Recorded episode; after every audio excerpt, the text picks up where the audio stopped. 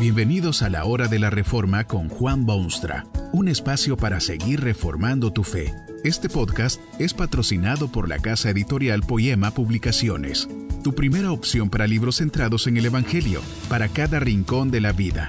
Para ver los nuevos libros de este mes, visita nuestra página www.poema.co. Ahora escuchemos a Juan Boonstra con el programa de hoy. Hay gente muy buena que toma la Biblia y la parte en dos.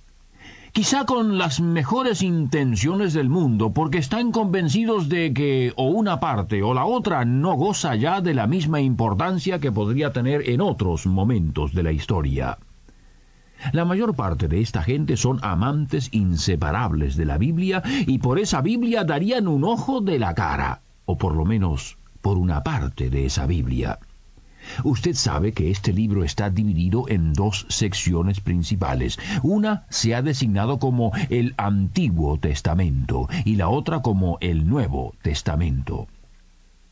Es allí precisamente donde mucha gente ha cortado la Biblia en dos libros usted puede hallar gente muy bíblica que acentúa pronunciadamente la parte vieja de la Biblia y usted puede encontrar gente tan bíblica como la otra que pronunciadamente pone todo el peso sobre el Testamento Nuevo. Hay denominaciones de creyentes cristianos que están de un lado y otras que están del otro. Para unos parece que Dios es pura justicia y para otros parece que es todo misericordia y afecto. Para unos es todo ley y obligación y para otros no hay más que gracia y libertad. Hasta hay países donde parece que se ha optado o por la parte vieja de la Biblia o por la parte nueva. Esto es una triste equivocación y debe ser también ofensa al Dios que tuvo la gentileza de poner ese libro al alcance del hombre. La Biblia no es libro viejo ni es nuevo, porque es siempre nuevo y ciertamente antiguo. Hacer una división arbitraria de lo que Dios ha dado como unidad perfecta es insensatez humana y resultado directo de su pecaminosa arbitrariedad. Quien desea escuchar la voz de Dios no puede darse el lujo de ir solamente a las fuentes del Antiguo Testamento o meramente a las páginas del Nuevo, ni viejo ni nuevo. Jesucristo mismo cuando estuvo en el mundo se vio frente a este problema. Hubo gente que creía que había venido para desmentir y desacreditar y echar por tierra y destruir y abrogar todo lo que hasta ese momento Dios había dicho y hecho fue una de sus más grandes luchas en su vida terrenal. Unos exigían que rechazase completamente todo lo del Antiguo Testamento y otros demandaban que no se desviase en lo más mínimo de aquellas cosas. Y esto fue lo que dijo para eliminar toda duda sobre cuál era su opinión al respecto. No penséis que he venido para abrogar, sino para cumplir. Esto significa que Jesucristo mismo jamás dio indicaciones de que el Antiguo Testamento estuviese pasado de moda. Los citó con frecuencia, se apoyó en sus profecías, defendió sus actos con ejemplos del Antiguo Testamento. Significa que hay una relación directa entre lo que Dios dice en el Antiguo Testamento y lo que se relata en el Nuevo. Todo el contenido del Testamento antiguo está empapado del Cristo, y es una locura pretender que alguien puede entender a Jesucristo sin lo que allí se dice de él. ¿Qué quiere decir, por ejemplo, que Jesucristo es el Hijo de David? ¿Qué significado puede tener el hecho de que Jesucristo es Salvador si no se conoce lo que es el pecado y cómo comenzó y hacia dónde llevó al ser humano? ¿Puede alguien entender las constantes referencias de Cristo a los profetas y a los salmos? Sería imposible sacar algo en limpio de la carta a los Gálatas y del Apocalipsis si no se tomase en cuenta lo que se encuentra en el Antiguo Testamento.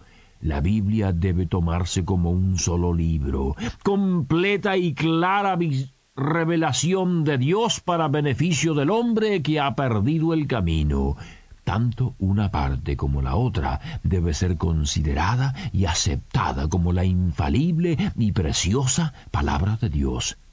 Hay tres factores que demuestran categóricamente que lo de la Biblia no es ni viejo ni nuevo, sino eterno. Usted encuentra en las páginas de la Biblia al mismo Dios, Cierto es que hay quienes han elaborado complicados sistemas de pensamiento, gente que pretende haber hecho un estudio profundo del contenido bíblico y que como resultado dicen que el Dios que se presenta en el Antiguo Testamento es total y radicalmente distinto al que se presenta en el Nuevo.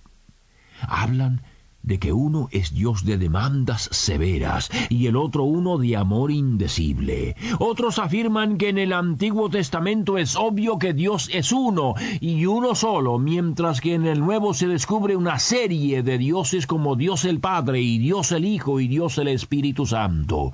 Se afirma que en el Antiguo Testamento se enseña la ley cruel del ojo por ojo y diente por diente, mientras que en el Nuevo se enseña a amar al enemigo. Todo esto resulta sumamente atractivo para el hombre que no sabe suficiente o se siente tentado a rechazar el mensaje bíblico. Semejante punto de vista surge de una ignorancia extraordinaria de la Biblia misma y hasta de Dios.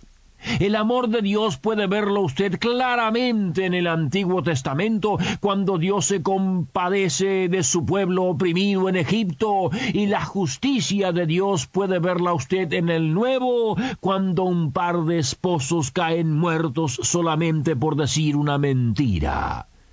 El Dios que es uno pero en tres personas puede observarlo usted en las páginas del Antiguo Testamento con tanto brillo y esplendor como en el Nuevo y el castigo de quien ha pecado no ha cesado cuando se inicia el Testamento Nuevo. Si usted lee con cuidado va a constatar que Dios ordenó amar al prójimo muchísimo antes de que Jesucristo anunciase a los suyos que debían amarse los unos a los otros. ¿Puede Dios cambiar acaso tan radicalmente como para que parezca uno en una parte de su libro y otro completamente distinto en la segunda parte?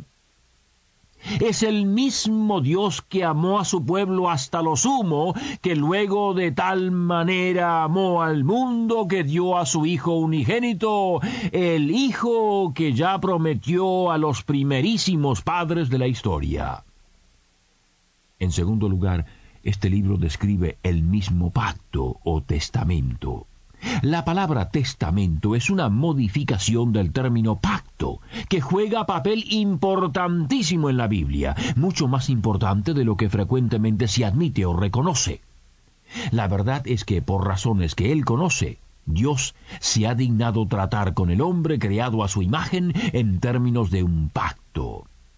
Lo hizo al principio cuando hizo pacto con Adán y Eva, y lo hizo más tarde cuando hizo pacto con Noé, y más tarde cuando hizo pacto con Abraham, y lo hizo siempre con su pueblo escogido con quienes hizo pacto, que incluyó siempre a los padres y a sus hijos, o como él mismo lo decía, tu simiente después de ti. Esa es la historia del Antiguo Testamento, la historia del pacto de Dios. Pero en el Nuevo Testamento usted descubre que ese mismo Dios actúa de la misma exacta manera en el Nuevo. No se elimina el pacto para nada, sino que se cumple y se extiende y abarca más terreno y más gente que antes. El mismísimo pacto, pero con mayores ramificaciones. Dios todavía en el Nuevo Testamento actúa con el hombre en términos de pacto como decía el apóstol Pedro a los oyentes de Pentecostés, que para ellos era la promesa y para vuestros hijos. Esa misma realidad se comprueba cuando un carcelero en Filipos cree en el Señor Jesucristo y es bautizado, él y toda su casa. Dios ha puesto delante de los hombres del Nuevo Testamento las mismas condiciones de su pacto antiguo y las mismas recompensas y las mismas promesas de ser su Dios. Y el mensaje del Antiguo Testamento es exactamente el mismo que el del Nuevo. Todo se reduce al amor infinito de Dios y a su deseo quemante de redimir y salvar y devolver al hombre lo que ha perdido. Ese es el mensaje del Antiguo Testamento y ese es el mensaje del Nuevo. Todos los actos de Dios relatados en la Escritura tienen un solo objetivo, redimir al hombre de su condición peligrosa y perdida. Fue en búsqueda de ese objetivo que Dios llamó a Abraham de su tierra y de su parentela y lo llevó a una tierra que no conocía. Fue ese objetivo que determinó sus poderosos actos de liberación del yugo de los egipcios fue ese afán divino que los llevó a cuidar y proteger pueblos y familias para que un día pudiese nacer en el mundo el Cristo de Nazaret. El mensaje de Dios por medio de los profetas es exactamente el mismo que proclamaron los apóstoles. Uno invitó con estas palabras, venid a las aguas, venid, comprad y comed o con estas otras, venid y estemos a cuenta, si vuestros pecados fueren como la grana, como la nieve serán emblanquecidos.